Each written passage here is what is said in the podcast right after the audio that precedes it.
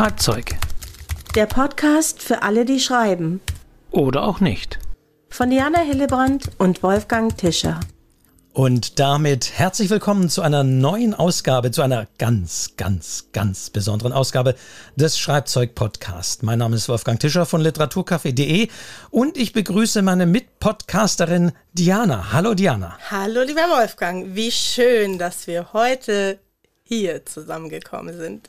Und wenn ihr uns jetzt seht, mhm. und die Hörerinnen und Hörer wissen es, wir nehmen diese Folge tatsächlich live auf. Man hätte sie, wenn er es jetzt hört und es ist nach dem 30. Oktober auch sehen können. Aber wir streamen jetzt am 30. live auf YouTube und der Mitschnitt geht dann am 6. November online. So ist es. Ist das so kompliziert für euch? Wir werden euch das nochmal erklären. Also, hallo, wir grüßen auch alle die, die live dabei sind, die im Chat sind. Da, hallo, hallo, hallo. Hallo, ja, hallo. Oh, da ja, sind sehr oh, viele Hallos, wunderbar. Da geht es schon richtig los.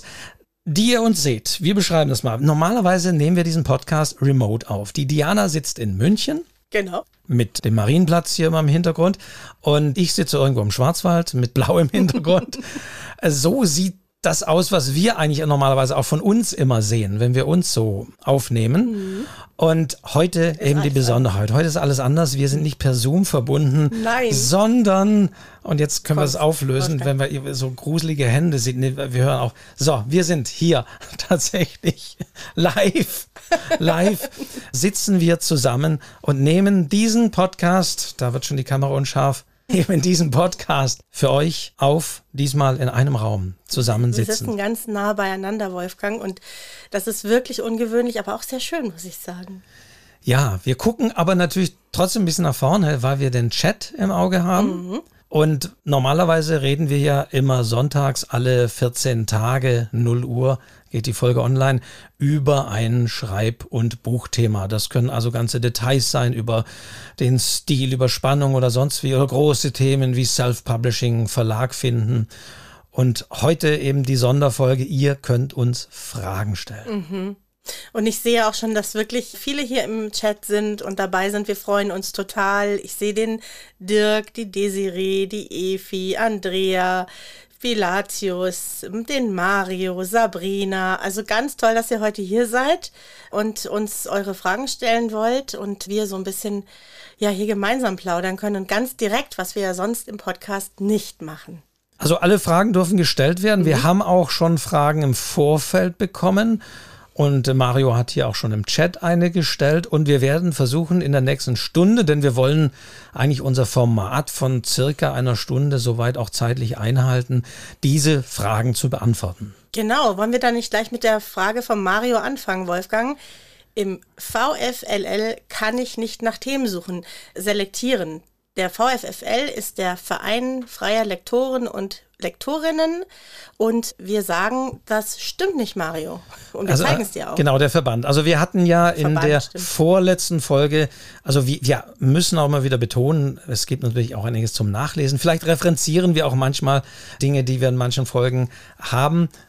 Und die Diana muss jetzt hier Handbewegung machen. Das seht ihr nicht, wenn ihr uns nur hört, damit wir ein bisschen äh, ab und zu. Damit wir wieder scharf ja, werden, Wolfgang. Ja. Zwei Leute rechts und links verkraftet eine Webcam nicht, die normalerweise davon ausgeht, dass ich allein in der Mitte sitze. Ja, das ist jetzt schwer, aber da müssen wir durch. Also die Website des VFLL, des Verbands der freien Lektoren und Lektoren. Mhm. Wir können die äh, für die, die jetzt live dabei sind, das auch mal zeigen. Mhm. Also da gibt es tatsächlich eine Suche und die blenden wir jetzt mal ein. Wir werden mal so jetzt ganz klein, da haben wir den Browser und da haben wir schon die Website des VfL. Und ich habe das mal aufgerufen, also unter lektoren.de hat jetzt der VfLL das sozusagen auch nochmal an einer ganz eigenen Domain gewidmet. Also ihr könnt direkt unter lektoren.de auch einsteigen und dann wählt man in der Regel aus, hier welche Leistung man sucht. Das kann man auf der linken Seite machen. Mhm. Das heißt, der VfL bietet nicht nur Lektorat an, sondern zum Beispiel auch Übersetzung oder eben Korrektorat und so weiter. Aber ich wähle dort Lektorieren einmal aus. Und jetzt kann man entsprechend auf der anderen Seite ein Sachgebiet einschränken. Natürlich geht das jetzt nicht haarklein in alle Tiefen, aber man kann beispielsweise sogar Self-Publishing auswählen und man kann sogar hier sagen, Self-Publishing im Bereich Sachbuch zum Beispiel oder im Bereich Roman. Tiefer geht das jetzt nicht. Mach das nochmal bei der Belletristik, Wolfgang, oben, weil das ist sicher genauso unterteilt. Und da sieht man genau, Comic, Hörbuch, Kurzgeschichte, Roman, Thriller. Also da kann man schon relativ detailliert suchen, finde ich. Ja, genau. Und natürlich geht das jetzt nicht haarklein in die Tiefe. Was weiß ich, historischer Roman taucht jetzt nicht auf und so weiter und so weiter. Ja, schon, aber man muss ja dann, das hatten wir ja auch gesagt, irgendwann in Kontakt treten, eventuell in die Profile der entsprechenden Lektorinnen und Lektoren auch nochmal reinschauen. Dort schreiben die vielleicht auch nochmal ein bisschen Näheres über mögliche Bereiche. Und insofern kann man das schon ein bisschen eingrenzen, ob das zum Beispiel eine Lektorin ist, die eher auf Sachbuch fokussiert ist. Also, ich sehe, Mario sagt Danke, dann haben wir das hoffentlich soweit auch beantwortet und konnten es auch zeigen. Für alle anderen haben wir es versucht zu beschreiben. Also da kann man ein bisschen suchen und schauen. Ja, und weißt du, das ist ja auch so, weil er sagt, der passende Lektor, die passende Lektorin, weißt du, das ist ja so, dass es auch so eine ganz persönliche Ebene ist. Also irgendwann wird man in Kontakt treten, miteinander reden und dann muss die Chemie auch ein bisschen stimmen. Also das geht dann über das Genre auch ein bisschen hinaus. Insofern einfach mal mit denen sprechen, anrufen, sich vielleicht mal treffen, wenn das geht und dann wird sich das schon irgendwie klären lassen, ob man zusammenpasst oder nicht. Wir haben eine Frage noch von der Efi. Wenn man sich bei Ausschreibungen beteiligt, wird immer eine kurze Biografie gewünscht. Ja, Efi, das ist so. da solltest du aber jetzt nicht reinschreiben, dass du gerne häkelst. Es sei denn, du hast ein Häkelbuch geschrieben. Jetzt sind wir wieder unscharf. Ja, das, äh, da sollten wir sich drauf. Ich, äh, ich halte ab und zu mal immer wieder meine Hand hoch, damit, das damit okay. wir scharf werden. Also in Biografie gehören wirklich so die Sachen rein, die was mit Literatur, mit dem Schreiben zu tun haben, vielleicht mit dem Thema des Buches, wenn dich das irgendwie ganz besonders interessiert, weil du Lehrerin für irgendein besonderes Fach bist oder sowas. Aber eine Kurzbiografie sollte man immer in der Tasche haben. Also Anknüpfungspunkte nach Möglichkeit sollte es geben. Aber bitte nicht den Anknüpfungspunkt, ich schreibe seit meinem siebten Lebensjahr, weil das schreiben alle. fast hoffen, hoffentlich alle irgendwie machen, sondern tatsächlich schauen, wo ist der Anknüpfungspunkt zu, vielleicht auch zu dem Thema, ist es was Regionales oder eben hast du auch schon Erfolge vorzuweisen? Hast du schon bei Wettbewerben gewonnen? Hast du schon veröffentlicht in Anthologien? Schreibst du für vielleicht irgendeine Zeitung oder sonst wie? Also das was deine Expertise ein bisschen ausmacht, das kann auf jeden Fall helfen. Bitte auch nicht tabellarisch jetzt anfangen, auf welches Gymnasium ihr gegangen seid oder sonst wie, sondern es, ja, ja, es ist nämlich eine Biografie und kein Lebenslauf. Mhm. Ja, und was man schon auch, also wenn man das jetzt alles noch nicht hat, ich irgendwann fängt jeder an und man hat vielleicht noch keine Veröffentlichung. Ich habe damals schon auch reingeschrieben, wenn ich regelmäßig Schreibkurse besucht habe, wenn ich Mitglied in einer Schreibgruppe war. Ich finde, wenn man nichts anderes hat und es gibt einfach noch keine Veröffentlichung, dann darf man das auch reinschreiben. Denn dann merkt man durchaus auch, dass man sich äh, mit dem Thema etwas tiefer auseinandersetzt und das Schreiben ernst nimmt. Ja, das kann man schon auch da reinschreiben. Und wenn dieser Wettbewerb natürlich oder diese Ausschreibung ein Thema hat und ihr habt tatsächlich so einen Anknüpfungspunkt zu diesem Thema und äh, ihr schreibt eine Kurzgeschichte, was weiß ich, die spielt in einem Krankenhaus und äh, da geht es drum und ihr seid selber Krankenschwester oder habt mal als Krankenpfleger in einem Krankenhaus gearbeitet, dann schreibt zum Beispiel das rein in ihrer Erzählung, profitiert sie von ihren beruflichen Erfahrungen und so weiter. Also das ist ein zweiter Punkt. Ja, und das hast du jetzt auch gerade so schön gesagt. Also ich schreibe diese Biografien auch immer in der dritten Person. Ich schreibe sie nicht in der Ich-Form, weil ich finde, das bisschen professioneller, das in der dritten Person zu schreiben. Ich weiß aber auch, dass es schon Leute gibt, die es anders machen. Und Kurzbiografie heißt wirklich kurz. Das sind, meistens ist es so eine Viertelseite, drei bis fünf Sätze vielleicht. Meistens ist es auch irgendwie angegeben. Also dann bitte nicht eine ganze Seite vollschreiben, sondern sich auf die wichtigen Dinge beschränken. Und aus meiner Erfahrung wirklich in also das ist aber mein persönlicher Eindruck, das sind so die beiden Dinge, die mich so ein bisschen kriegen. Entweder schon erste Schreibversuche, Veröffentlichungen. Also dass man merkt, so dass hier die Einreichung zu dieser Ausschreibung ist das erste, was ich je in meinem Leben geschrieben habe. Also dass das man muss keine Megapreise gewonnen haben, darum geht's auch nicht, aber einfach so ein bisschen Expertise, wie auch immer, vorweisen können. Mhm. Oder auf der anderen Seite eben über das Thema, das man schreibt, einfach aus Lebenserfahrung etwas haben. Und dann denke ich, dann könnte es spannend sein, weil dann jemand ja, mit dem Herzen eigentlich dabei ist. Entweder von der Expertise her oder inhaltlich. Ja, und wenn es ein sehr lustiges, humorvolles Buch ist, kann auch diese Kurzbiografie humorig sein. Also kann man schon so ein bisschen auch den Stil vielleicht reinbringen. Das ist alles nicht so einfach. Die kurzen Sachen sind ja manchmal schwieriger als die langen Sachen. Ja, also klar, also das ist immer der Punkt. Man könnte theoretisch, wie du sagst, ja, wenn es humorig ist, auch ein bisschen die Biografie humorig verfassen, sollte es aber bitte nicht übertreiben. Man muss es halt können, Wolfgang. Ja. Ja, und da sage ich, weil ich letzte Woche erst ein Webinar auch für den VfLL gemacht habe, nochmal als Anknüpfungspunkt dazu, wenn ihr eine Lektorin und Lektor habt, die sind natürlich auch da drauf, also sollten auch da drauf prädestiniert sein, vielleicht ein bisschen feilen. Also die helfen und unterstützen euch sicherlich auch bei diesen Texten. Also das ist nicht nur die Biografie, sondern eben vielleicht dann auch der digitale Klappentext oder der Klappentext zum Buch und so weiter. Da haben wir auch schon eine Folge gemacht. Also auch da bekommt ihr von den Leuten Unterstützung. Mhm. Es soll keine Werbung sein, aber nur der Hinweis. Und nutzt immer auch da die Sicht von Dritten. Fragt, wenn du das so liest, was denkst du? Und, ja. ja. Aber bitte frag nicht die Bekannten, weil die sagen dann, naja, da übertreibst du jetzt aber ein bisschen dann doch. Und ja. Oder die Mamas. Die Mamas sind entweder besonders streng oder besonders lieb. Und die sagen entweder, oh, super schön, die Geschichte, oder sie sind ganz, ganz kritisch. Das ist auch nicht immer das Beste, ja. ne? Oh, wir haben schon mehr Fragen hier. Und, und schreibt nichts Falsches, das ist auch wichtig. Schreibt wirklich nichts Falsches rein. Also, aber auf der anderen Seite stellt euer Licht auch nicht unter Scheffel. Ja, das ist vielleicht ganz schön schwer, sage ich dir. Über sich selber zu schreiben ist immer schwierig. Ist immer schwierig. Aber geht alles, geht alles.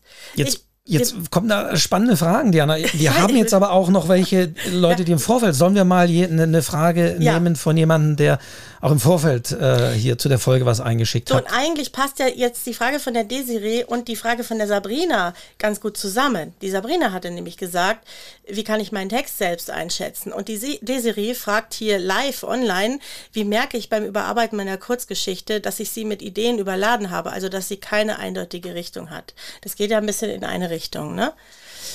Das ist äh, schwierig, ne? Es ist schwierig, äh, seinen Text selbst einzuschätzen. Bei einer Kurzgeschichte ist es vielleicht gar nicht so schwer, weil eine Kurzgeschichte hat meistens so eine Haupthandlung und nicht zehn Generationen drumherum und nicht tausend Rückblicke, sondern es ist so ein großes Thema, auch ein großes emotionales Thema häufig, um das es geht. Und da kommen nicht noch zwei, drei andere Geschichten mit rein, ja? Und überladen Desiree, weißt du, was ich glaube? Ich glaube, wir, die wir schreiben, wir haben in uns drin ganz tief, ganz tief in uns haben wir ein ganz ehrliches Gefühl. Und dieses ehrliche Gefühl sagt uns eigentlich immer, ich habe es übertrieben. Es ist zu viel. Ich habe mich übernommen. Die Geschichte ist zu zerfranst. Ich habe da zu viel reingepackt. Und diesem Gefühl sollte man wirklich auch folgen. Dann mach einfach weniger draus. Mach zwei Geschichten draus oder drei oder vier. Es ist neben dem Show Don't Tell, was wir auch mal hatten, natürlich eine weitere ja auch Phrase und Regel, aber sie trifft das durchaus. Kill Your Darlings lautet ja auch eine weitere Schreibregel.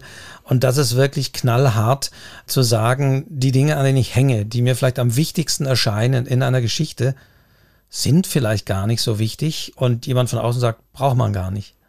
Es ist interessant, hört ihr vielleicht an das Interview mit Dörte Hansen, die hat nämlich auch diesen Satz gebracht, die jetzt ja gerade mit zur See in der Bestsellerliste steht, kann man im Literaturcafé.de anhören.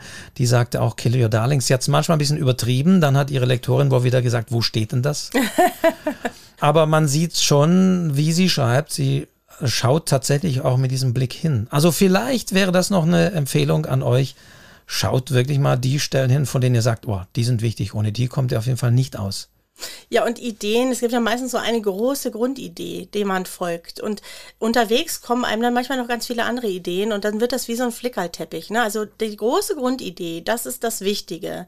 Und alles andere muss sich irgendwie einfügen und darf aber die Geschichte nicht überfrachten. Also wie gesagt, Desiree, ich glaube, du hast es im Gefühl und wenn mir in einem Kurs jemand diese Frage stellt, dann sage ich immer, naja, du hast ja schon gemerkt, dass das vielleicht ein bisschen zu viel ist und vielleicht kann man einfach noch eine andere Geschichte daraus machen und mit einer anderen Idee.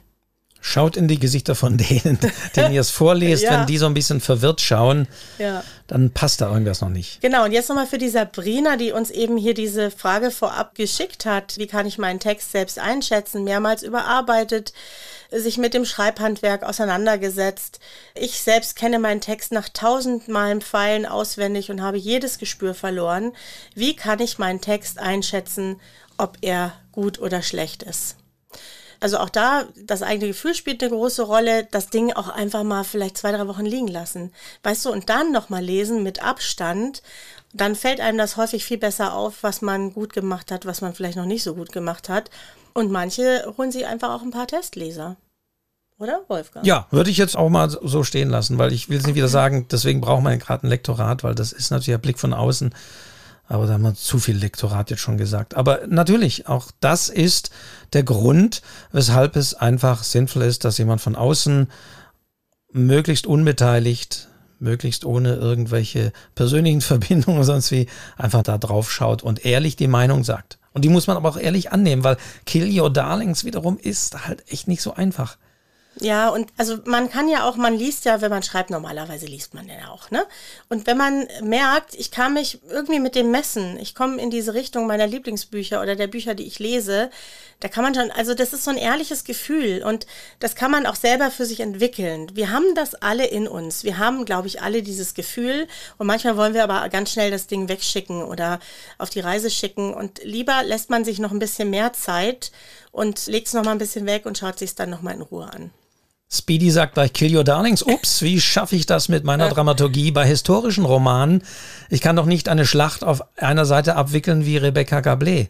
Ja, aber Rebecca Gablé kann das. Also, und sie hat trotzdem tausend Seiten. Und auch da sage ich wieder, also völlig auch uneinheitlich ohne Werbung, es steht noch aus ein Gespräch, das ich mit Rebecca Gablé auf der Frankfurter Buchmesse geführt habe, geht nächste Woche, ist vielleicht schon online, wenn ihr den Mitschnitt anhört. Wenn ihr das live seht, ist es noch nicht online.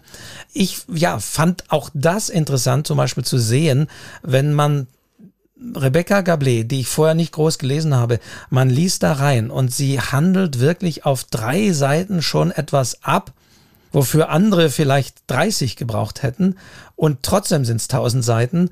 Da sieht man, finde ich wiederum, wie dicht und gut und stringent diese Frau schreiben kann. Ja, und dass die Geschichte, die, also die, die Geschichte, die Handlung hat Priorität. Und alles, was sich historisch da einbringen lässt, ist gut. Und wenn man aber das Gefühl hat, jetzt sitze ich in einer Vorlesung, ja, ich will jetzt nicht in einer Vorlesung sitzen, ich will mich auch unterhalten lassen, dann läuft was schief, ja, weil dann wird überblättert und da ist weniger wirklich mehr. Also das geht ja nicht darum, den Leser jetzt zu belehren und ihm die historischen Gegebenheiten ganz genau darzustellen, sondern es muss sich in die Handlung einfügen. Es soll Spaß Spaß machen, auch wenn es ein, es ist ein historischer Roman.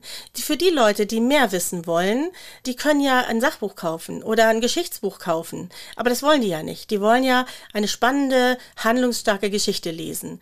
Und da muss man sich manchmal, was die Zahlen, Daten, Fakten angeht, ein bisschen zurücknehmen. Und der Leser, der sich dafür interessiert, der wird sich vielleicht nebenbei noch ein anderes Buch kaufen, das sich mit dem Thema befasst und das dann mehr in Richtung Sachbuch geht.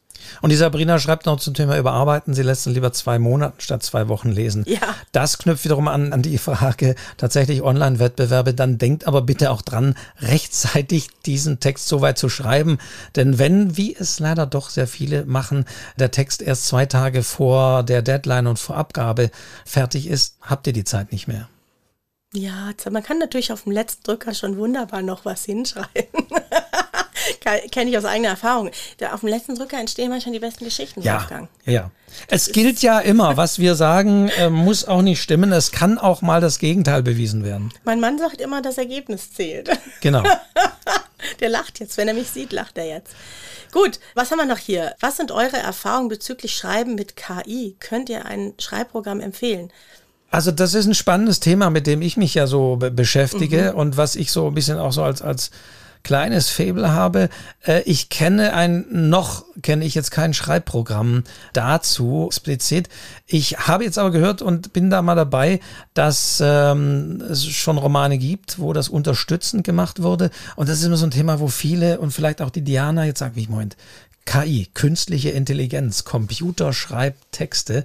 Also wenn der Diana macht jetzt so hier das äh, Vampirabwehrzeichen. äh, ihr könnt es vielleicht hier nicht sehen, wenn ihr mitschaut, aber dieses Live, also natürlich, aber ich finde es trotzdem ein spannendes Thema. Damit auch Leute wie Wolfgang Bücher schreiben können. Ja, und ich weiß, dass auch durchaus in Verlagen da Überlegungen sehr vielfältig äh, schon, schon da sind. Und ich verweise da auch auf Literaturcafé mal googeln. Ich habe auch, wenn ihr Daniel Kehlmann zum Beispiel, von Daniel Kehlmann gibt's ja, muss ich ein bisschen, das, das kann ich mal im Hintergrund vielleicht schon mal zeigen, aber von Daniel Kehlmann gibt es ja tatsächlich einen Erfahrungsbericht, wo er in den USA gemeinsam mit so einer KI geschrieben hat, also sucht man nach Daniel Kehlmann im mhm. Literaturcafé. Wir verlinken es dann nochmal nachträglich auch in den Show Notes das ist schon spannend. Ja, und zum Beispiel selbst ein, ein Autor wie Daniel Kehlmann verschließt sich dem Thema nicht. Und ich meine, man darf sich als Autorin, Autor dann nicht unbedingt verschließen. Das heißt nicht, dass morgen meine Texte ich von der KI schreiben lasse, aber trotzdem zu gucken, was geht da, was funktioniert da. Und meiner Erfahrung nach, künstliche Intelligenz kann in der Szenenbeschreibung leisten diese Programme schon ziemlich gute Arbeit. Wo sie aber noch derzeit versagen, ist beim Plot. Plotaufbau. also ich möchte ja, Wolfgang, ich möchte dir ja hier nicht zu nahe treten, ja. Man kann sich das alles mal anschauen, man soll auch wirklich informiert sein, ja, über die Konkurrenz. Aber ich glaube, wir Menschen, wir Autoren und Autorinnen sind viel vielfältiger. Unser Geist ist viel größer als jede KI und da geht ja auch der Spaß verloren. Ich meine, so ein bisschen geht es ja beim Schreiben auch um den Spaß. Man macht das ja nicht nur für andere, auch ein bisschen für sich selbst. Für mich käme es nicht in Frage. Ich lasse mich aber gerne informieren, um dann festzustellen, dass die ja, dass die Seele der Menschen und die Psyche der Menschen so unglaublich groß und vielfältig ist. Das kann keine KI, glaube ich nicht. Das ist immer irgendwie. Jetzt wage ich mal die Behauptung, dass ich dir vielleicht in zehn Jahren einen Roman gebe, von dem du sagst, wow, super, und dann sage ich, das hat aber eine Maschine geschrieben. Oh ja, und du komm, machen wir jetzt. Komm, wir Schlag ein, Wolfgang. jetzt hier live. Live schlagen wir ein. Ja, und ich werde dir dann einen menschengeschriebenen Roman schreiben, der tausendmal besser ist. Äh, nicht schreiben, werde ich, ich muss ihn ja nicht mal selber schreiben. Ich nehme irgendeinen tollen Roman und Aber sage, das ist ich, wahre äh, Kunst. Ich weiß, es gibt einen Self-Publishing-Titel, der ist bei BDOD erschienen. Das ist tatsächlich ein Krimi und so weiter. Da, da recherchiere ich gerade nochmal nach. In der Tat, da kommt, wie wird das auch unterstützend? Ja, das hat hier auch nämlich der, ja der die. Äh, Siehst du, das dachte, sagt jemand, das dachten so Schachspieler auch irgendwann. Ja, hier, so Computer wird mich ja, nie Ja, ist ja gut. Ja, gut. ist ja gut und trotzdem, ich bin hier, ich bin hier die kreative Seite. Ich kann. Lass uns, Diana. nächste Frage. Nächste la, Frage. Genau, lass uns produktiv ähm, zur nächsten Frage gehen. Was hatten wir denn noch? Äh, wir nehmen vielleicht mal. Schön dich zu sehen. Katrin, hallo Katrin, schön dich zu. Also ich sehe dich ja gar nicht, ne? Du siehst mich heute, ich sehe dich nicht und trotzdem weiß ich natürlich, wer, wer du bist. Und ja, Wien ist schon lange her. Nächstes Jahr ist wieder Wien übrigens. Max Koch, uh. vielleicht das nur zwischenrein, dann machen wir es als Vorankündigung. Mhm. Was sind die Vor- und Nachteile von Literaturagenturen? Was muss man beachten? Ich glaube, das würde jetzt den Rahmen dieser Folge hier sprengen. Mhm. Und da sage ich und behaupte ich jetzt einfach mal, zu Literaturagenturen haben wir tatsächlich noch keine Folge gemacht.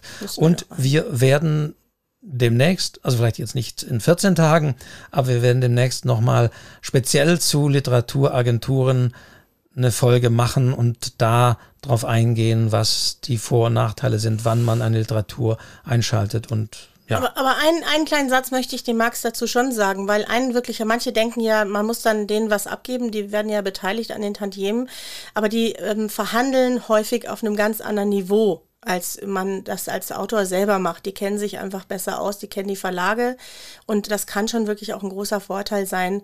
Und die Agenturen kommen schneller an die Verlage, die suchen ja die Sachen vorher aus und wissen vielleicht schon ein bisschen eher, was gerade gesucht wird. Das in ganzer Kürze, lieber Max, um dir wenigstens eine kleine Antwort mitzugeben.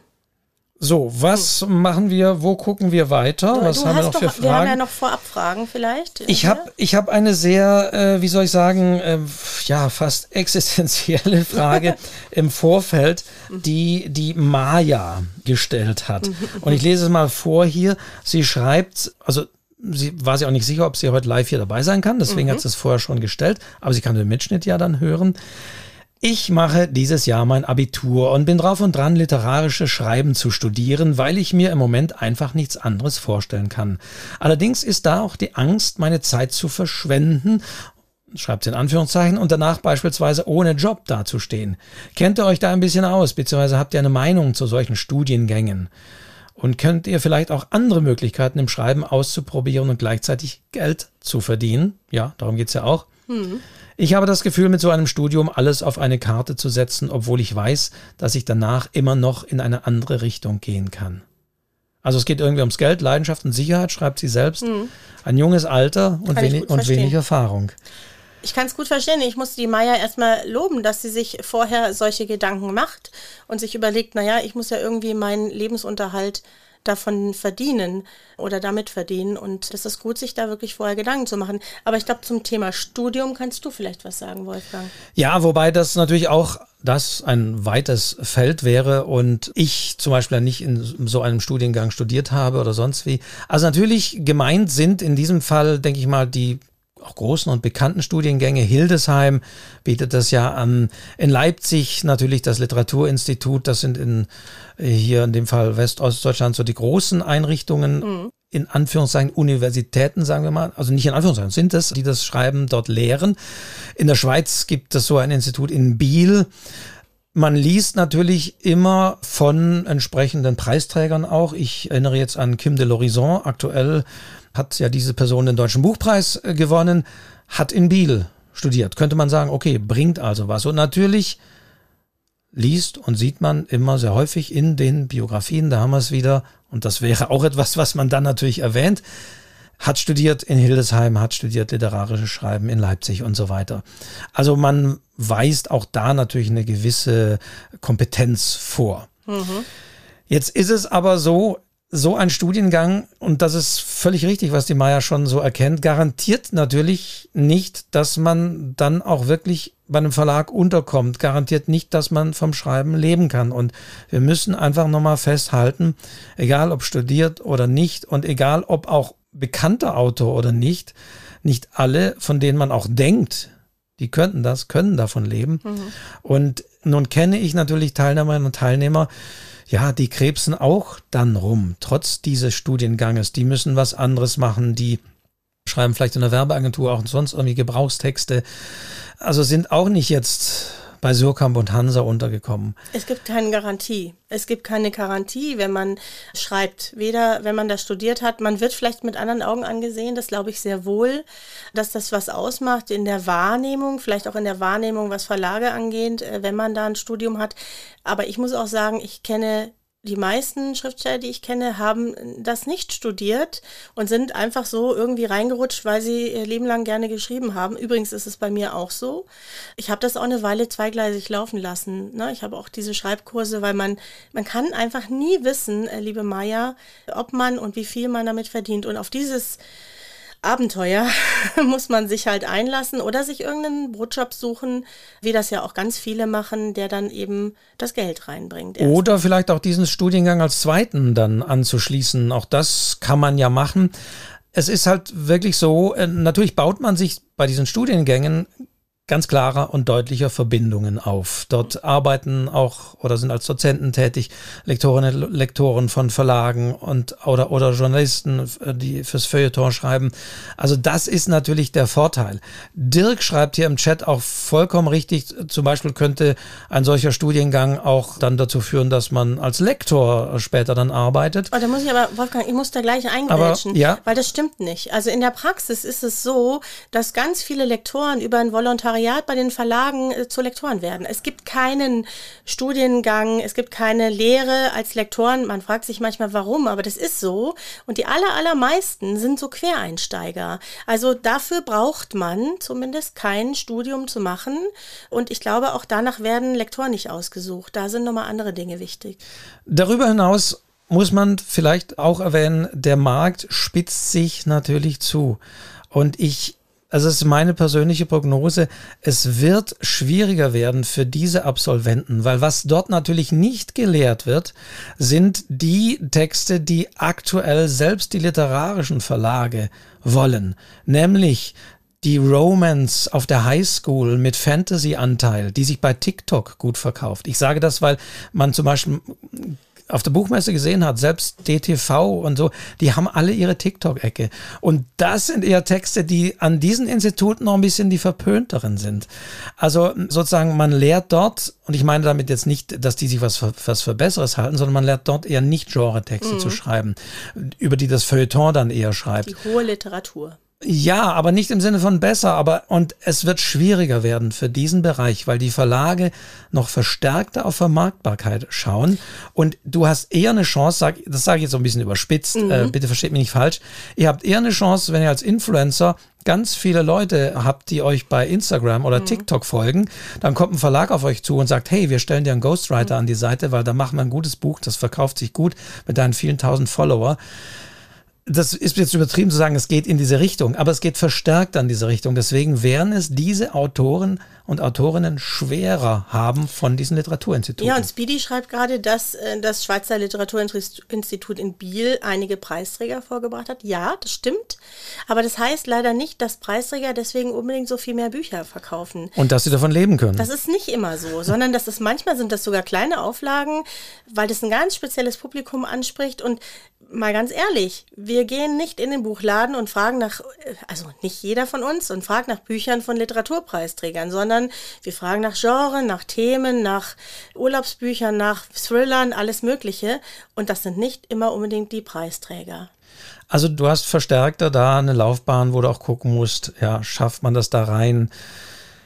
Ich würde, also, was sagen wir jetzt abschließend? Ich würde es nicht unbedingt empfehlen, auch wenn es die Leidenschaft ist. Aber es ist natürlich schwierig, weil auf der anderen Seite gibt es Leute, die sagen, ja, ich habe da studiert und hat mich, ja, und es gibt diese Preisträger, aber ich weiß nicht, ob ich darauf setzen würde, mein Lebens äh, von vornherein anzuschreiben, meinen Lebensunterhalt als Schriftsteller zu verdienen.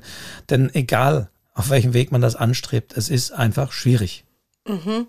Aber es ist schon auch möglich. Wir sind sind wir unscharf. Wir Also, ich muss wieder die Hand ja. heben. Also es ist aber möglich und jeder soll ja seinem Weg folgen. Und mit so einem Studium kannst du auch was anderes machen, ja. Wir alle haben ja unsere Wege hinter uns. Ich habe auch früher ganz was anderes gemacht. Ich war Rechtsfachwirtin. Also warum nicht auch so ein Studium zu machen? Letztendlich kann man vielleicht dann woanders damit arbeiten und nebenbei Bücher schreiben. Es gibt so viele Möglichkeiten. Ja, aber guck mal, Jo Ländle hat da auch studiert, ist ja. jetzt Verlagsleiter von ja, Hansa. Eben, und, eben, also eben. klar, es gibt natürlich auch diese Biografien, die das drin haben und die jetzt eben auch im Verlag arbeiten. Klingt auf jeden Fall ja, gut. Ja, gut. auf jeden Fall klingt es gut. Gar keine Frage. Aber ich würde nur mal sagen, Maja, schau mal, ob es vielleicht auch eine andere Alternative gibt oder ob vielleicht dann so ein Studiengang eine Möglichkeit wäre, das als zweiten oder sonst irgendwie anzuschließen. Mhm, genau. Aber das soll jetzt keine abschließende Lebensberatung sein. Bitte nicht irgendwann sagen, ich hätte gesagt und dein Leben ist jetzt, hat eine Wendung genommen, die du nicht wolltest. Wir haben das jetzt hier auf Film. Man hat uns jetzt, Wolfgang, wir haben alles auf Film, oh Gott. Das wird auf ewig an uns dranhängen.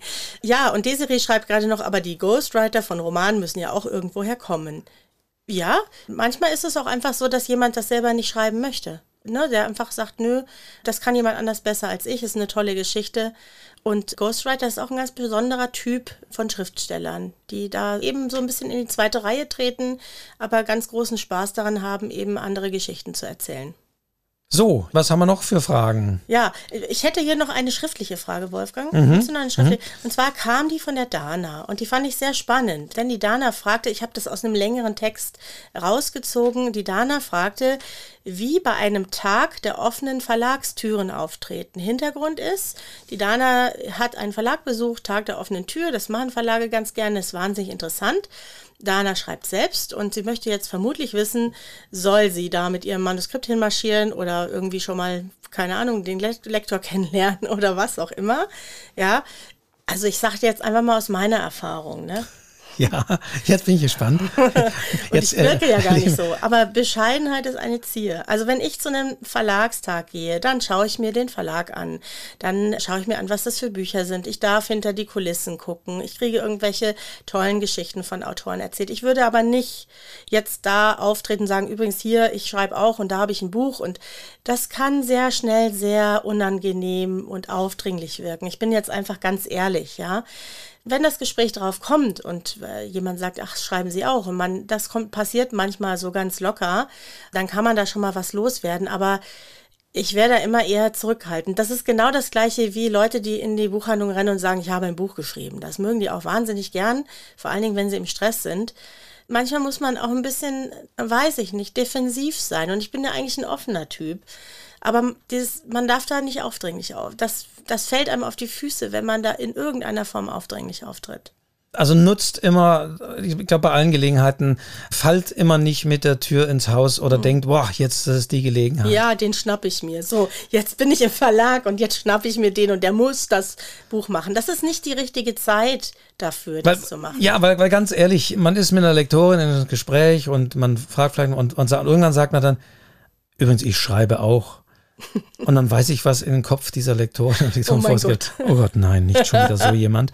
Also ja, seid vorsichtig, macht das mit einer entsprechenden vorsichtigen Art, tastet euch davor weil die Leute wissen das, kennen das. Bei den Buchmessen ist ja auch nicht anders, wo wir auch davon abraten, geht bitte nie mit eurem Manuskript bei der Buchmesse von Stand zu Stand und sagt hier. Ja, die, die Lektoren, die verstecken ja. sich zum Teil. Haben wir auch in der Folge Buchmessen, haben wir in der Folge Buchmessen auch schon mal gesagt. Ja. Zum einen sind die Leute, die wirklich relevant sind im Verlag, sowas zu entscheiden, gar nicht da. Und Oder zum geben anderen sich nicht, sie geben sich ist das nicht der richtige Ort. Ja, ja. Also. Aber wie macht man es richtig, Wolfgang? Richtig ja. ist es ja so, dass man entweder einen Termin ausmacht oder gar ganz normal eben sein Exposé schickt, sein Buch vorstellt. Man muss Profi sein. Und Profis rennen nicht einfach irgendwo hin, weil da gerade der Verlag Tag der offenen Tür hat und äh, knallen denen das Buch vor die Füße, sondern Profis kündigen sich an, fragen, äh, gibt es überhaupt Interesse an diesem Manuskript, schicken das hin, schicken Exposé, schicken eine Leseprobe und warten dann auf Antwort. Und die bekommt man ja in der Regel. Und wenn man keine Antwort bekommt, ist es auch leider Antwort genug. Ja? Und äh, Sabrina äh, stellt auch die richtige Frage. Welchen Nutzen haben diese Tage der offenen Tür denn überhaupt? Die Verlage können sich doch eh nicht vor Manuskripteinsendung retten. Und ja. genau das ist es. So ein Tag der offenen Tür bei den Verlagen dient nicht dazu, neue Autorinnen und Autoren anzuwerben, sondern eher Leserinnen und Leser anzuwerben, ja. zu zeigen, auch warum mal ganz klar hat gesagt, sind die Buchpreise gestiegen? Was sind die Anforderungen? Was leisten die Verlage? Also es gibt einmal im Jahr, ich glaube, gut, jetzt bei Corona nicht mehr, aber gab es ja immer diesen Tag der offenen Tür bei den Verlagen. Aber das dient halt nicht dazu, dass Autorinnen und Autoren äh, hier nur in die Verlage strömen, sondern will einfach zeigen, was man leistet, ja. was man für Arbeiten macht. Und deswegen ist diese Frage von Sabrina so. die wirklich entscheidende. Und deswegen, wenn da Leute jetzt kommen und sagen, ja, oh, jetzt bin ich mal hier und jetzt mhm. habe ich gerade mein Manuskript auch noch mitgebracht, ich glaube, da rollen, verdrehen sich die Augen. Ja, es ist eigentlich ein Blick hinter die Kulissen für die Leser. Ich war mal bei einem Tag der offenen Tür von Hansa. Das war total toll. Man konnte in das Büro von dem Jo Ländle gehen. Man konnte sehen, wie die Cover gestaltet werden, was die sich dabei überlegen. Man konnte sehen, was die für Marketingmaßnahmen machen, was sie sich dabei denken. Also es geht eigentlich um einen Blick hinter die Kulissen für alle, die das interessiert. Es geht nicht darum, Autoren anzuwerben. Dafür gibt es eben andere Möglichkeiten, sondern die wollen einfach mal aufmachen, dass man mal sieht, wie sieht's da aus, was arbeiten da für Menschen und was ist der tägliche Ablauf, bis so ein Buch dann fertig ist. Das ist eigentlich der Grund für einen Tag der offenen Tür. Manchmal kriegt man auch noch ein Buch geschenkt, übrigens. Gut, also. Und man kriegt immer was zu essen und zu trinken, auch das. Ja. auch wenn die Verlage sagen, wir haben nicht mehr so viel Geld, aber ja, das, ja. so. Jetzt. Was haben wir denn? Genau, wir winken da nicht den Leuten, die wir da kennen, Nein. hallo da draußen, sondern um immer unsere Kamera ja scharf zu stellen. So. Genau, das haben wir jetzt beantwortet. Ach, hier noch. Da mein Roman in den USA spielt, schlug mir meine Mutter vor, das Manuskript auf Englisch zu übersetzen. Gute Idee. Ha, Mamas haben nicht immer die besten Ideen. Nee. Speedy. Nee. Nee. nee.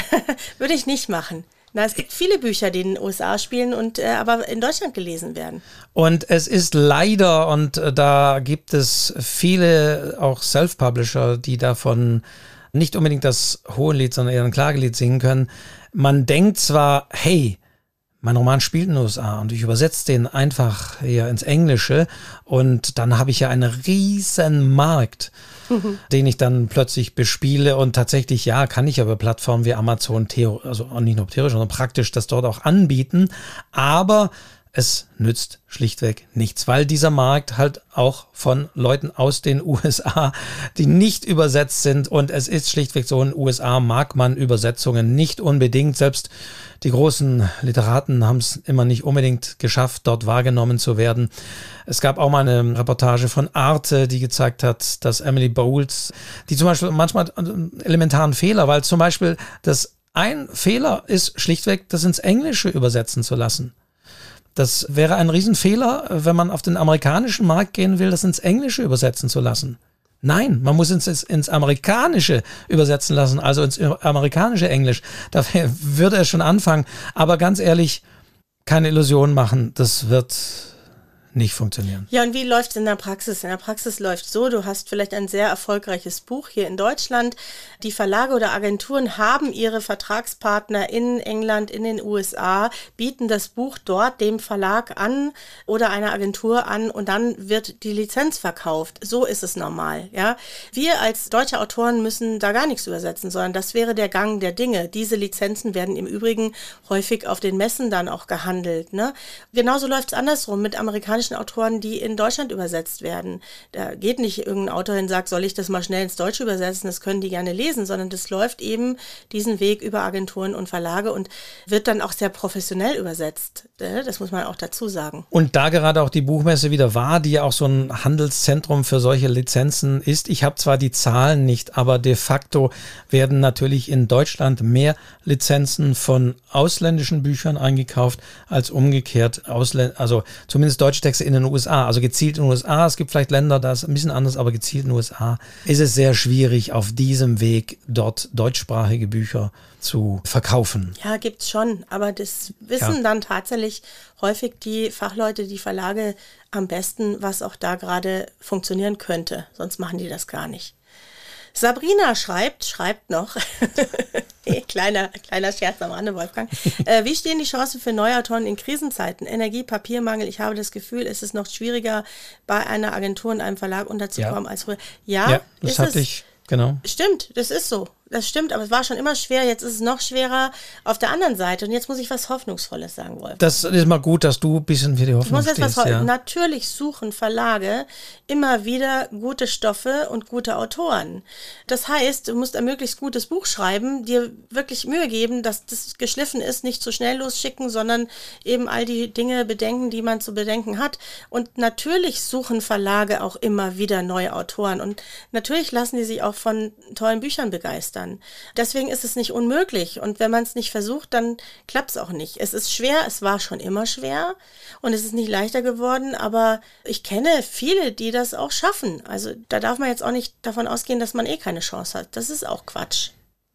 So, Jetzt macht Hoffnung. sich die, ja, also danke für diese Hoffnung. ja, Hoffnung. Wobei ich sagen würde, ich bin ja mal der, der die Hoffnung nimmt. Nein, also, äh, ich kann es, ihn jetzt hauen, ja, das nein, aber es ist schwieriger geworden. Es ist tatsächlich aus den genannten Gründen, auch Corona hat dafür gesorgt, dass die Plätze in den Verlagen, äh, die Bücher reduziert äh, worden sind, dass man eher auf die Autoren zugeht, die man schon hat und fragt, habt ihr nicht ein Manuskript, was ihr möglichst schnell und oder sich, wie gesagt, einen YouTuber einkauft und dem einen Ghostwriter an die Seite stellt und relativ schnell da ein Buch auf den Markt bringt. Äh, du, wir müssen nochmal nach oben schauen. Die genau, Silke, die Silke hat nämlich äh, sich nochmal in Erfahrung gebracht äh, ja. oder in, in, Erinnerung gerufen und sie hat nämlich oben die Frage gestellt und äh, die stelle ich jetzt von der Silke, weiß nicht, ob die jetzt mehr an dich gerichtet ist, Diana. Hm? Hattest du bei deinen Online-Schreibworkshop schon mal ungewöhnliche oder unangenehme Erfahrungen? Und hast du gegebenenfalls für mich als Newbie noch Tipps oder Warnungen? Unangenehme Erfahrungen in Online-Workshops? Nö. Nö, warum? Also ich, vielleicht müsstest du es ein bisschen mehr konkretisieren, was du damit meinst. Natürlich wird manchmal kontrovers diskutiert. Das ist ja das Schöne, dass man über Bücher und Texte diskutieren kann. Und wir verlernen ja gerade ein bisschen dieses Diskutieren, ohne dass man dem anderen seine Meinung aufdrückt. Ich finde das eigentlich ganz wichtig. Und wer nicht lesen will, muss nicht lesen. Also zumindest ist es in meinen Kursen so. Ich, nee, und die Leute sind verschieden. Man nimmt jeden so, wie er ist und lernt wahnsinnig interessante Menschen kennen. Ich kann nicht nichts Unangenehmes erzählen. Du, Wolfgang? Es kommt drauf an, wie man jetzt diese Frage fasst. Mhm. Vielleicht kann die Silke das nochmal im Chat ein bisschen ja. spezifizieren. Mhm. Sie stellte mir übrigens auch die Frage, siezen oder duzen im ja, Internet. Eine das, weite, weite Frage, weites ja. Feld. Also Silke, wir duzen dich jetzt mal einfach. Vielleicht kannst du es nochmal ein bisschen spezifizieren, wie du das mit den Online-Workshops meinst. Mhm. Denn die Frage ist natürlich auch, könnte umgekehrt natürlich auch sein, wie seriös sind denn so Online-Workshops? Sind die so. wirklich alle gut? Mhm. Oder ist jetzt nur gedacht, du als Dozentin? Also. Das muss ich nochmal sagen. Ich denke mal grundsätzlich, wir sind wieder beim Thema Schreiben lernen und Schreibkurse. Ich glaube, mir ist es immer so ein Anliegen. Ich habe immer ein Problem, wenn solche Online-Schreibworkshops schlichtweg was versprechen. So äh, hier äh, Bestseller-Autor. Be ja, genau. Hm. Lerne, wie man Bestseller-Autor hm. wird und zahle hier 500 Drei, Euro für Euro. zweimal 15 äh, Minuten oder so. Also da habe ich grundsätzlich ein Problem. Mhm. Das gilt aber nicht nur für, für solche Webinare, wenn eben suggeriert wird oder man könnte das gleich hier so gegenrechnen in irgendeinen Verdienst, den man dann als Bestseller-Autor womöglich hat. Also so gesehen auf diese unangenehme Erfahrung würde ich als Newbie, wenn ich da Lust habe reinzuschauen, mal wirklich gucken, hm, ja, wer steht dahinter, wer macht das, welche Expertise ist da und vor allen Dingen auch mit welcher Ansprache passiert das Ganze. Genau, und sie und du, ich hab's da einfach. Ich sag ja immer, ich würde gerne alle duzen. Ich duze alle, die bei mir mit mir schreiben. Und wer das nicht möchte, wird selbstverständlich gesiezt. Aber Schreiben ist ja auch ein intimer Akt. Man kann das gar nicht anders sagen. Es steckt immer viel von uns mit drin. Deswegen finde ich es angenehm zu duzen. Aber ich habe das schon mal gehabt. Da hat sich einer siezen lassen, bis er irgendwann gesagt hat, ich soll jetzt endlich mit dem Unsinn aufhören. Ich habe das gut ausgehalten, aber er hat es dann irgendwann nicht mehr ausgehalten. Wir siezen uns auch nicht, Wolfgang, ne?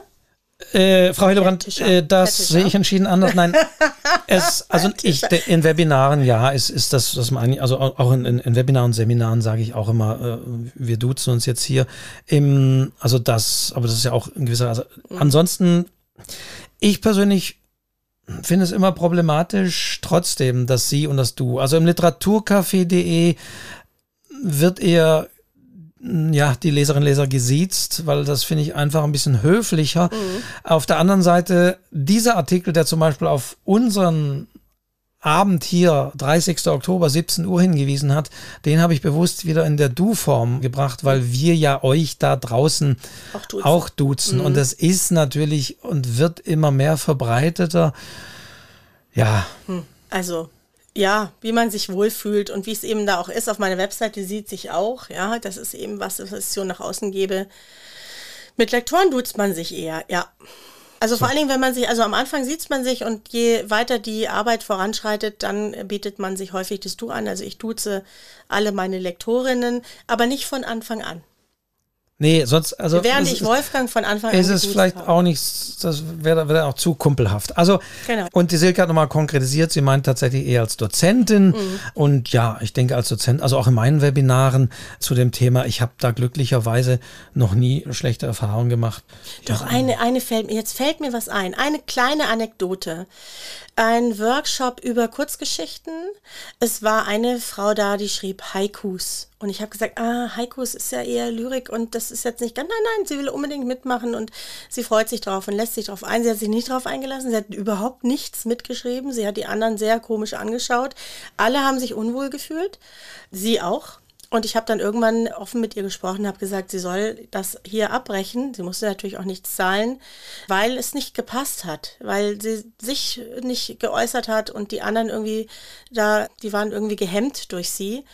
Und dann haben wir uns in aller Freundschaft getrennt und alle waren erleichtert ich bin da einfach immer für ein offenes Wort. Wenn was nicht funktioniert, dann spricht man offen drüber. Das funktioniert eigentlich meistens am besten. Ja, aber das ist tatsächlich das Einzige. Aber das ist sehr selten, dass sehr man, selten. sagen wir es ganz offen, tatsächlich irgendwelche, ja, ich will sagen Psychos, in dem Fall vielleicht nicht, aber Leute halt drin hat, wo man merkt, oh, da ist irgendwas Tieferes und das, das, die sitzen hier einfach Was falsch. Das tastet man dann auch nicht an äh, vielleicht. Die ne? wollen da auch gar nicht ja. schreiben lernen, sondern die kommen aus anderen mhm. Gründen daher. Und wenn man merkt, oh, das passt da irgendwie nicht, aber ich glaube, da sind wir beide erfahren genug, dass man das irgendwann auch feststellt. Und das ist nicht einfach als, vielleicht können wir auch mal da eine Zufolge machen, ja, als äh, Dozent und Dozentin, weil mhm. ganz klar, natürlich, wie jeder Lehrer auch, man kennt das. Man hat dann, also sagen wir mal so, der Vorteil ist bei einem Workshop, es ist nicht Schule. Niemand wird da gezwungen hinzugehen. Die machen das hoffentlich alle freiwillig. Ja. Das ist der schöne Vorteil. Aber trotzdem muss man dann gucken, dann gibt es dann doch, was weiß ich, Strebertypen oder so, aber das ist selten. Ja, das oder Themen, wo man merkt, da fühlt sich derjenige unwohl und dann sage ich auch ganz offen, das darf auch unangetastet sein, das musst du hier nicht ausbreiten, du musst auch diesen Text nicht jetzt hier vorlesen. Also man kann einfach auch feinfühlig da miteinander umgehen und das merkt man auch, ja, und die nächste Übung funktioniert dann vielleicht wieder gut. Also wir müssen einfach aufeinander eingehen, Wolfgang. Es, Wolfgang ist zutiefst geschockt jetzt, was hast du sage. gesagt? Ja, soll, ja, aber wie, wie eingehen? Ich habe gerade nicht aufgepasst. Nein, also so nicht. Genau.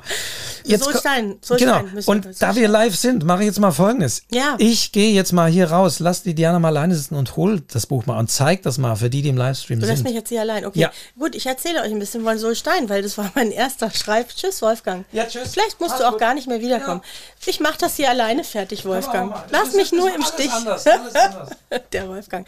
Das macht der Absicht. Der denkt, er könnte mich ja aus der Fassung bringen. Kann er aber nicht.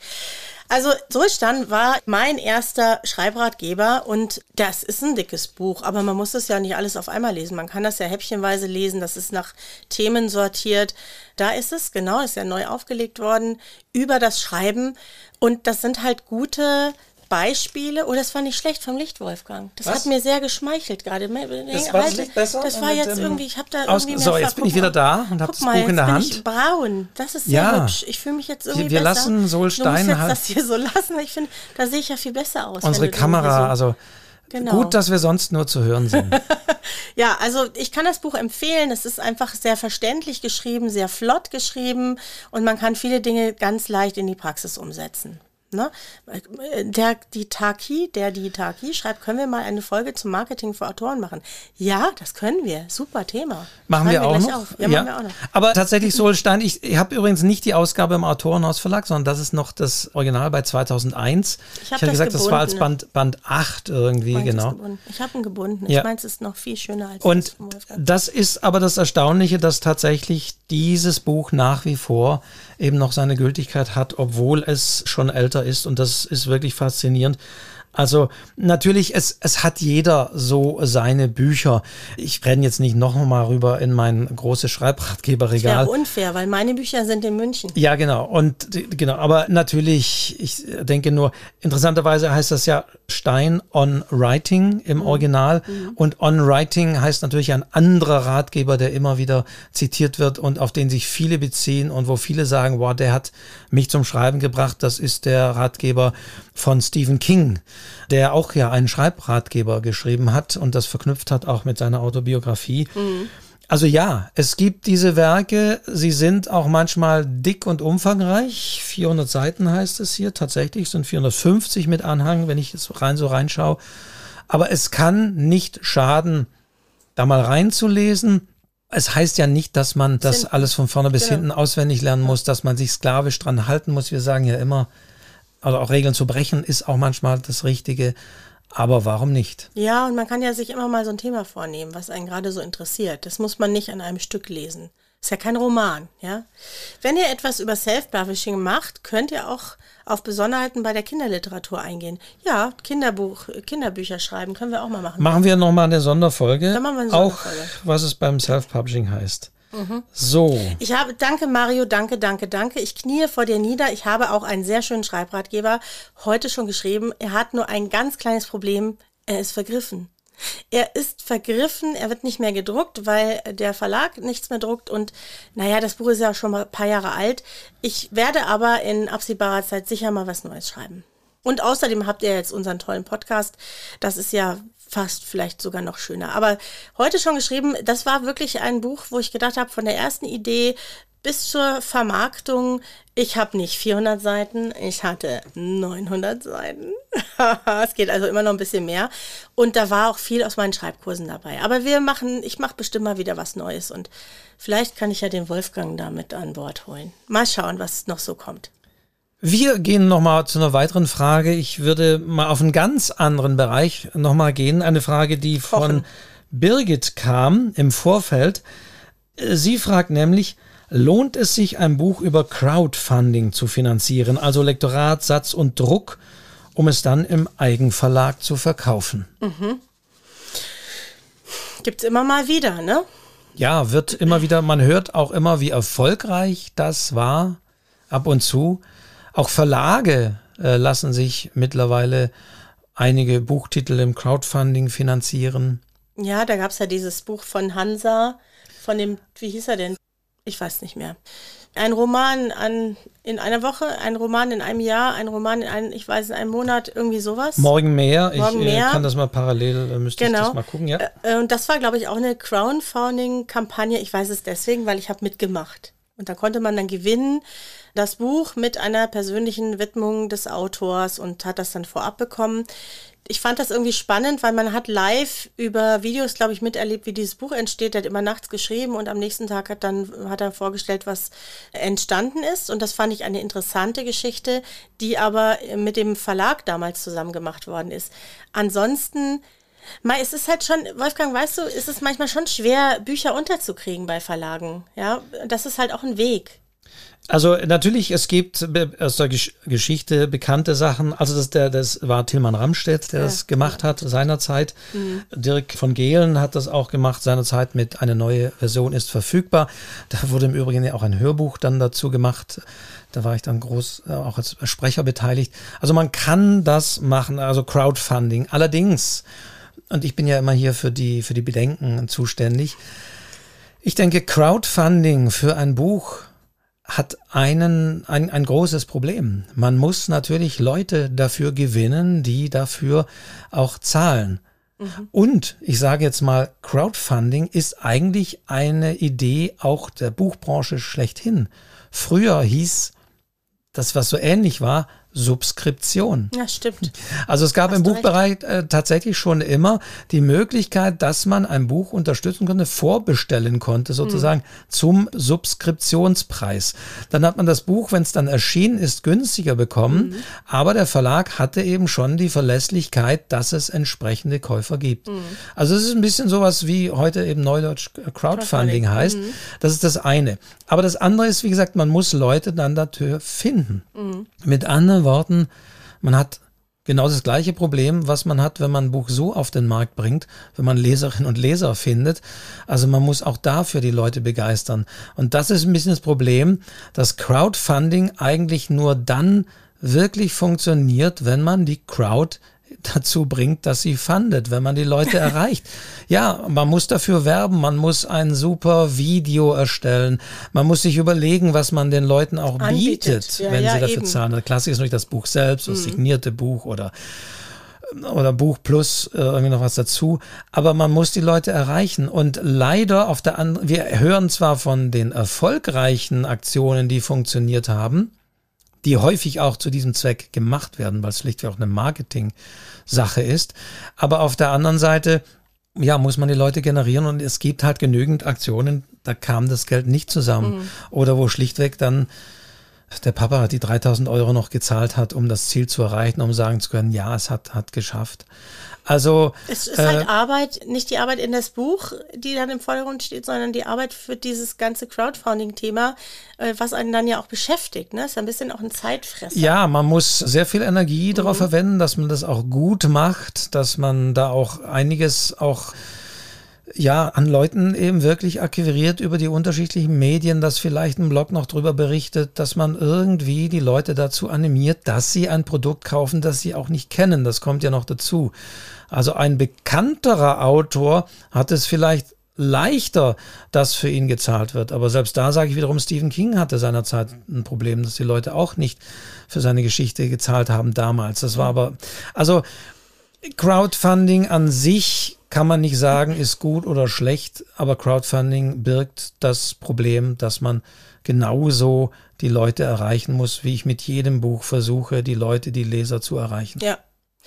Hier ist noch eine interessante Frage, die sie an mich richtet und die würde ich gerne beantworten, Wolfgang. Ich sehe schon auf, du schaust schon auf die Uhr. Ach so, nein, ich, nein, ich schaue noch auf die weiteren Fragen. Ich habe die Wie hier. bewertest du deine Leserunde bei Lovely Books? Viele Teilnehmer und nicht so viele Rezensionen auf Amazon. Weißt du, Dirk, ich bin ja jetzt schon eine Weile äh, als Bücherschreiberin unterwegs und ich bin sehr realistisch, ja. Wenn man eine Lovely Books Leserunde macht, dann weiß man von vornherein, dass nicht alle Rezensionen schreiben. Das müssen sie übrigens auch nicht. Man freut sich darüber. Es können übrigens auch schlechte Rezensionen sein. Es kann alles dabei sein, aber es ist nicht verpflichtend. Und manche legen das Buch erstmal zur Seite und dann kommt vielleicht viel später etwas. Ich habe mich ja sehr engagiert in der Leserunde. Mir geht es darum, da wirklich äh, Kontakt zu meinen Lesern und Leserinnen aufzubauen. Und ich freue mich über jede Rezension und ich freue mich über jede gute Rezension. Aber ich sitze jetzt nicht da und rechne nach, wie viele Leute haben das Buch bekommen und wieso schreiben die Deppen keine Rezension. Dafür bin ich zu realistisch. Ja, das ist einfach, das ist ein schöner Weg, sein Buch bekannt zu machen, aber man kann das nicht eins, und äh, eins zu eins gegenrechnen. Das ist auch nicht Sinn und Zweck der Sache, glaube ich.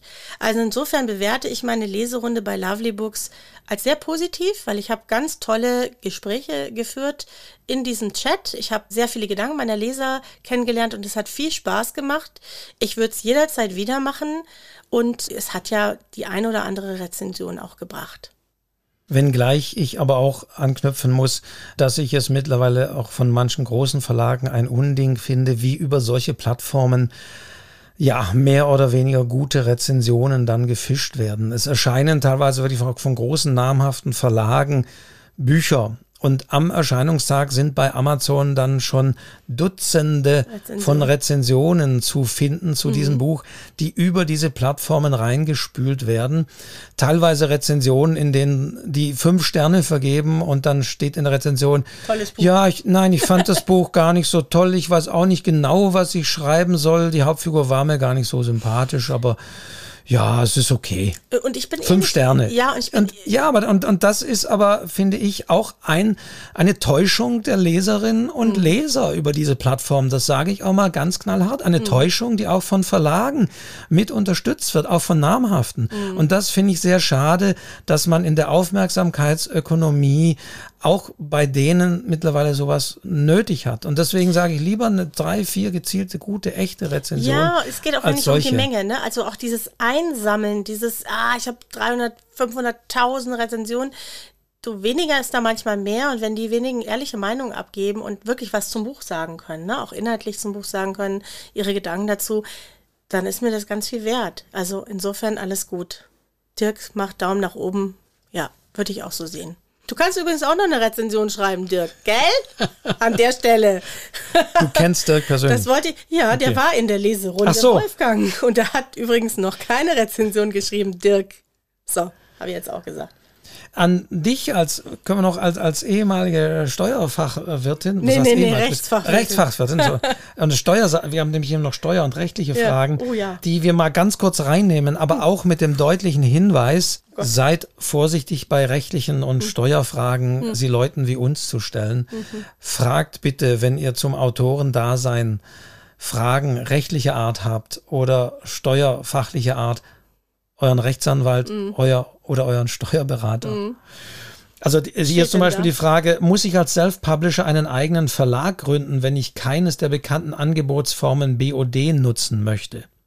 Dazu würde ich zum einen sagen, ich würde das auf keinen Fall schon gar nicht machen, weil das hat wenig Chancen auf Erfolg, einen eigenen Verlag zu gründen. Abgesehen davon ist es gar nicht unbedingt notwendig, nee. als Self-Publisher einen eigenen Verlag zu gründen. Aber, und da sind wir wieder beim Punkt, man sollte das mit seinem Steuerberater klären. Aber grundsätzlich, selbst als Self-Publisher, der ich meine Bücher eben nicht über einen Verlag verkaufe, bin ich im Hauptjob als Schreibende oder Schreibender tätig. Und insofern ist das eine freiberufliche Tätigkeit, die nicht gewerblich ist. Du, und das ist ja bei Verlagsautoren genauso. Auch ich muss ja, nicht ich, sondern mein Mann, muss ja eine Steuererklärung für mich zusammenstellen, ja. Auch ich äh, zahle Steuern und das ist auch richtig so. Also immer wenn Einnahmen kommen und die kommen ja über die Verlage oder eben direkt, egal wie, äh, muss man sie versteuern und muss eine Steuererklärung machen und da sind wir so wie alle anderen auch auf dieser Welt, hätte ich fast gesagt, in Deutschland zumindest. Aber der Hintergrund der Frage, das ist, war die zweite Frage von der Birgit, die sich dahinter meistens immer verbirgt. Und das habe ich eigentlich auch immer erst später kennengelernt. Ich dachte immer, warum machen sich, also man muss sich über rechtliche Dinge auf jeden Fall Gedanken machen. Mhm. Wenn ich mit einem Titel gegen einen anderen Titel verstoße, dann habe ich am Tag eins der Veröffentlichung eventuell eine Abmahnung an der Backe mhm. und das mehrere hundert Euro, die ich zahlen muss. Also das kann teuer werden. Ja. Bei Steuerdingen habe ich immer gesagt, na ja, man macht ja eigentlich erst am Ende des Jahres also frühestens vielleicht seine Steuererklärung und kann dann ja wirklich erstmal schauen, wie viel man am Ende des Jahres tatsächlich mit den Büchern auch verdient hat. Also habe ich immer gesagt, oder sage ich auch in meinen Webinaren, die rechtlichen Dinge, da müsst ihr wirklich genau hinschauen, damit ihr da keinen Fehler macht. Das mhm. kostet euch bei einem Fehler wirklich gleich Geld. In Steuersachen habt ihr immer noch ein bisschen Aufschub. Aber jetzt weiß ich, der Hintergrund dieser Frage ist natürlich immer, dass man sich jetzt erstmal ein neues Notebook, ein Schreibprogramm, das Arbeitszimmer, die Kosten für eine Recherchefahrt für den Roman, dass es also eher darum geht, die Kosten, die ich habe, abzusetzen beim Finanzamt. Das habe ich, aha, das ist der Hintergrund ah. der Frage. Aber da sind wir halt wieder bei dem Punkt, das nützt euch alles gar nichts, wenn ihr dem Finanzamt nicht klar macht, ihr, da kommt auch was rein. Ja, das ist dann die Liebhaberei. Ne? Also es geht wirklich darum, dass man dann irgendwann, ich glaube, es gibt schon so eine Karenzzeit, ne? aber dass man dann irgendwann einfach auch Geld damit verdient. Also man kann nicht nur alles absetzen, sondern man muss auch irgendwann Geld damit verdienen, damit die nicht sagen, ja, ja, du würdest gerne, es ist eine Liebhaberei, aber du kannst es nicht, du kriegst es nicht hin. Also irgendwann kommt der Moment, wo die das auch sozusagen abfragen über die Umsätze, ist ganz klar, ja, und über die Einnahmen. Also es bringt euch nichts, wenn ihr, was weiß ich, 3.000, 4.000 Euro irgendwie absetzt und nach drei oder vier Jahren glaub, habt ihr Jahre. als Self-Publisher Einnahmen von 50 Euro, weil es nun mal doch nicht so lief. Mhm. Ja, dann sagt das Finanzamt, das ist, war ein Hobby, das war eine Liebhaberei, aber sorry, äh, da kannst du nicht so viel absetzen. Ist leider so. Also da bin ich immer vorsichtig und wie gesagt, aber ansonsten an der Stelle fragt den Rechtsanwalt oder fragt den Steuerberater und klärt das auch mit dem Finanzamt. Haben wir, glaube ich, in irgendeiner Folge auch schon mal über Folge Geld. Also wir weisen natürlich Geld. da auf unsere Folge Geld, Geld, Geld. Geld, Geld, Geld. Das sind auch zwei Folgen geworden, weil das so umfangreich ist. Um so Aber klärt das gegebenenfalls sogar mit eurem Finanzamt. Es ging nicht um viel Geld, aber es gab viel zu sagen. Ja, hier rechtliche Fragen können natürlich auch Literaturagenten klären. Titelbild, Titelbild ist eine Sache normalerweise, was die Verlage machen, ja. Die haben ja, das Problem, Literaturagent normalerweise, wenn ich einen Literaturagent habe, dann bin ich gleichzeitig wiederum ja auch bei einem Verlag äh, vermittelt oder gelingt es hoffentlich. Mhm. Und dann wiederum macht der Verlag natürlich diese rechtlichen Prüfungen oder sollte er sie machen. Das heißt, dafür sorgen, dass das Titelbild, dass da die Lizenzen für die Fotos gesichert sind, dass da der Titel nicht gegen irgendwie andere Titel, also gegen Titelschutz verstößt und so weiter, dass ihr urheberrechtlich genau. keine, keinen. Unsinn da, mhm. Liedtexte seitenweise zitiert, die eure Hauptfigur singt und dann eine teure Abmahnung von Sony Music oder sonst wie kommt.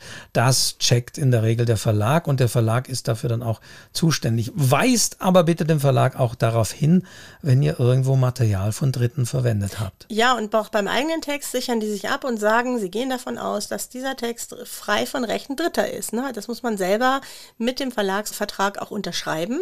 Da geht es ein bisschen dahin, dass man eben nicht abschreiben darf und andere Inhalte da verwenden darf und so weiter. Genau. Wolfgang, ich Jetzt schaue ich aber doch auf die Uhr, ich genau. Mal auf die Uhr, Liebhaberei, ja. Nee, Silke, schaffen wir nicht. Silke, wir schaffen es nicht, ne? Aber vielleicht müssen wir nochmal sowas machen, Wolfgang. Liebhaberei, wenn noch nichts verdient wurde. Ja, das ist ein großes, großes Thema. Vielleicht müssen wir das wirklich mal im Podcast, in so einem echten, richtigen Podcast machen. Also wir haben einige Ideen jetzt schon mal mitgenommen, ja. was, was wir machen müssen. Also Literaturagenturen allgemein werden wir nochmal machen. Und wir werden da nochmal auf ein paar Folgen, die ja demnächst kommen. Ihr wisst ja, ja immer, sonntags 0 Uhr alle 14 Tage gehen unsere Folgen online. Aber jetzt mit Blick auf die Uhr, 18.10 Uhr. Ja, Mensch, wir haben überzogen, Wolfgang. Ja, dann haben wir aber unser übliches leichtes Überziehen ja. von einer Stunde. Stimmt. Und wir hoffen und wir haben, glaube ich, die meisten dieser Fragen auch, auch soweit beantwortet. Ja, nicht alle, aber alles kann man nie beantworten, ist auch klar. Und ihr könnt euch das ja auch nochmal in Ruhe anhören. In einer Woche geht dieser Podcast ja dann auch online. Genau. Hört da nochmal rein. Mhm. Wir werden auch für die Shownotes vielleicht ein paar Links zusammenstellen. Mhm. Und wenn ihr trotzdem der Meinung seid, oh, da ist nochmal eine wichtige Frage, dann könnt ihr natürlich auf jeden Fall unsere Website schreibzeug-podcast.de. Guck mal, die, das, das hatten wir, die, die blenden wir auch nochmal ein, weil das. Ah ja, machen wir unsere schöne Das Website. haben wir doch so schön hat, ja, Jürgen, vorbereitet Jürgen ja hier für den, für den Livestream. Ja, da können wir hier. Jetzt, hallo. Äh, oder nicht mit abgeschnitten, aber so. Guck mal hier, Show, Don't Tell, Lektorat. Mein Gott, über was haben wir schon alles gesprochen? Ihr könnt da Feedback, rutsch mal zum Feedback, Wolfgang. Weil das fände ich ja, da müsste noch viel mehr passieren. Das ist ja da unten hier Feedbacks lesen, Feedback geben. Aber da ist trotzdem, also. Ja, da passiert schon, natürlich, aber es ist trotzdem, es kann ja nicht genug sein. Super schöne Webseite. Also nutzt die Kontaktmöglichkeit Mhm. auf schreibzeug-podcast.de, um hier mit uns in Kontakt zu treten, um Themenvorschläge zu machen, um vielleicht zu sagen, ja, in der Live-Folge, die ihr da aufgenommen habt am 30. Oktober, da fehlte dann doch noch meine wichtige Frage und äh, wir kommen, wir kommen darauf zurück. Ja, wir wollen ja noch ganz viele Folgen machen und je mehr Themen wir da bekommen, umso besser ist es. Ja, ach ja, Max schreibt, ne? Solche Livestreams könnt ihr gern öfter machen. mal, kann man ja, ja mal jetzt ist das mal. natürlich in München und wo wir so sitzen, ne? Wir sitzen ja normalerweise ein bisschen weiter auseinander, aber wir machen sicher wieder. Null, warum 0 Uhr? Ja, 0 Uhr ist halt, ich, weil ich ein Scherzkeks bin. Weil ich finde, es hört sich gut an, wenn eine Folge 0 Uhr online geht, ganz einfach. Erzähl doch mal, wenn, wenn Uhr. wirklich die Hardcore-Fans dann, Dann wirklich die- ja, die sonntags 0 Uhr. Gibt's, ja, es gibt welche, die laden es sofort um 0 Uhr runter.